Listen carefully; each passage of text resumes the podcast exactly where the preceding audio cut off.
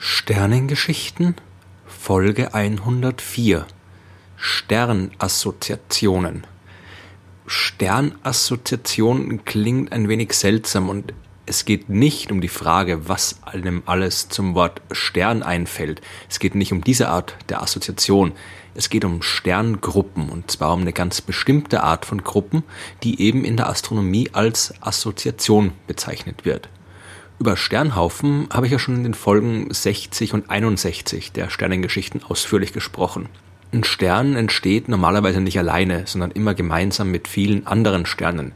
Die bilden sich aus riesigen Gaswolken und in solchen Sternentstehungsgebieten gibt es am Ende eben immer gleich einen ganzen Haufen von Sternen. Die sind dann alle in etwa gleich alt und äh, das sind die sogenannten offenen Sternhaufen, wie zum Beispiel die recht bekannten und gut am Himmel sichtbaren Plejaden. Ein Sternhaufen, der kann sich im Laufe der Zeit aber auch auflösen.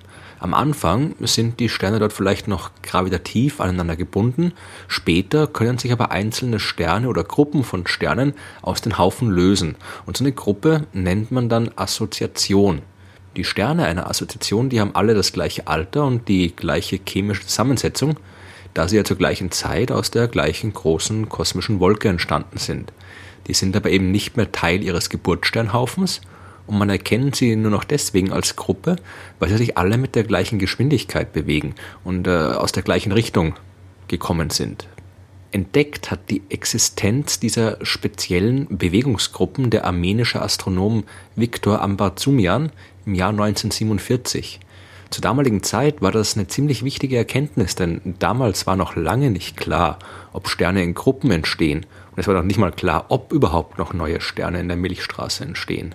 Ambarzumian ist für diese Entdeckung ganz zu Recht noch heute berühmt, aber auch wegen der vielen anderen wissenschaftlichen Erkenntnisse, die ich jetzt aber nicht alle aufzählen möchte. Er war aber definitiv ein sehr wichtiger Forscher, was die stellare Astrophysik angeht und die ganzen Preise und Ehrungen, die er bekommen hat, die hat er definitiv nicht umsonst bekommen. Ambarzumian hat äh, damals zwei grundlegend verschiedene Gruppen von Sternassoziationen identifiziert.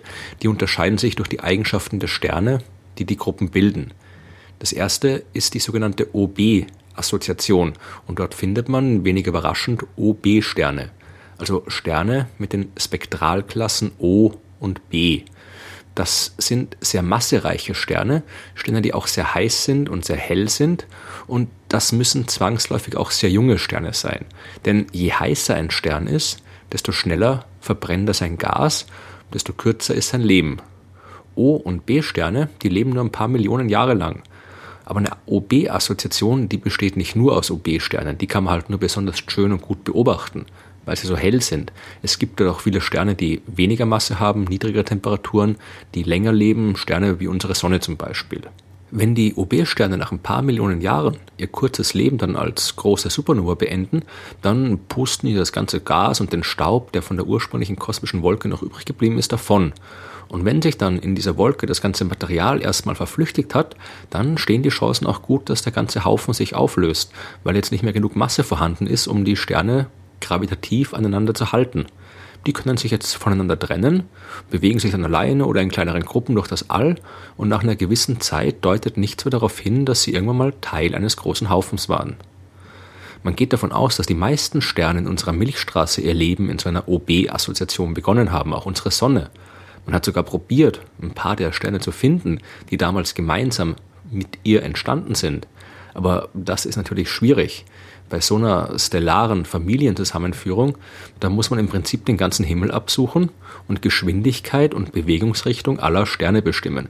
Außerdem muss man noch ihre chemische Zusammensetzung untersuchen.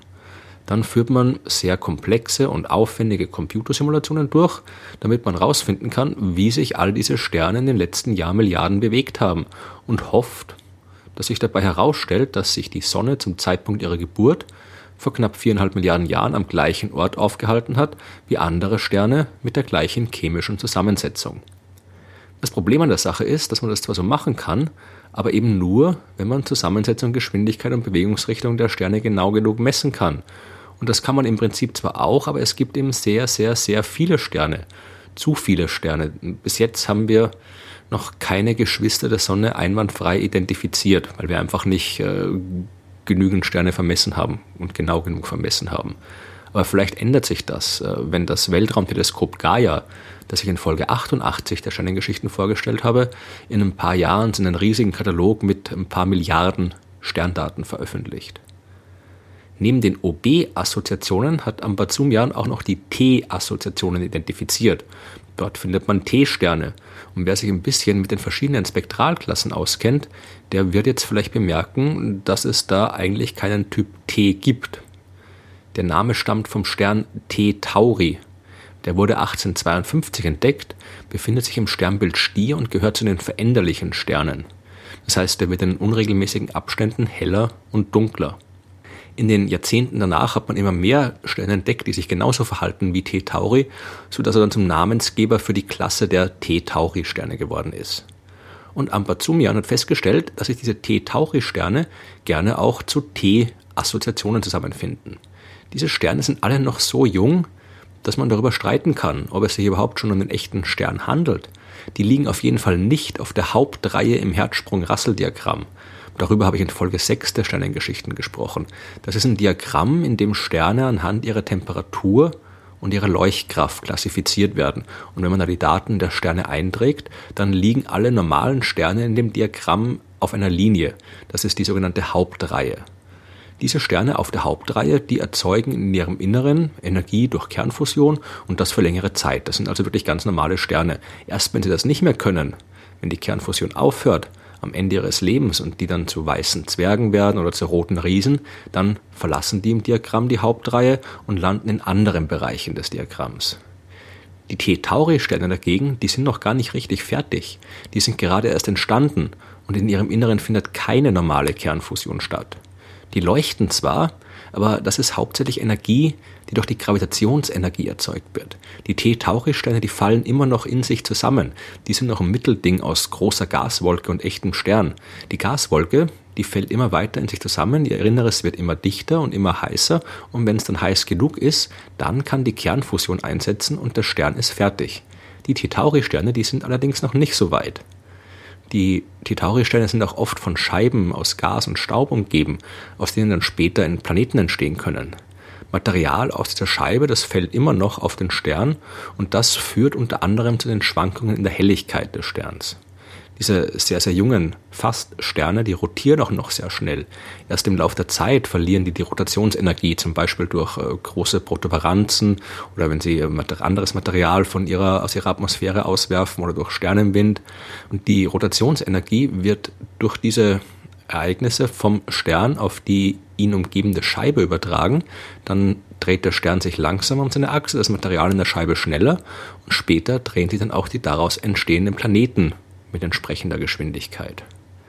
So wie die OB-Assoziationen findet man auch die T-Assoziationen überall in der Milchstraße. Die nächstgelegene T-Assoziation ist die sogenannte Taurus-Auriga T-Assoziation, die sich in einer Entfernung von knapp 460 Lichtjahren befindet. Die nächstgelegene OB-Assoziation, das ist die Scorpus Centaurus-Assoziation, die ebenfalls ungefähr 400 bis 470 Lichtjahre weit weg ist. Und Sterne aus dieser Gruppe, die kann man sogar mit freiem Auge am Himmel sehen. Antares, der hellste Stern im Sternbild Skorpion, der gehört zum Beispiel zur Scorpus Centaurus Assoziation. Aber auch die meisten Sterne aus dem Sternbild des Kreuz des Südens gehören dazu. Und selbst die Sterne des ganz bekannten Großen Wagens, die sind Teil einer Assoziation, und zwar der sogenannten Bärengruppe oder Ursa-Major-Gruppe.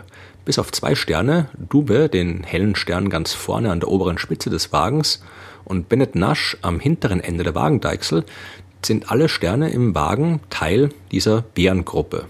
Sternassoziationen gibt's überall am Himmel, denn es ist eben niemand gern allein, nicht einmal die Sterne.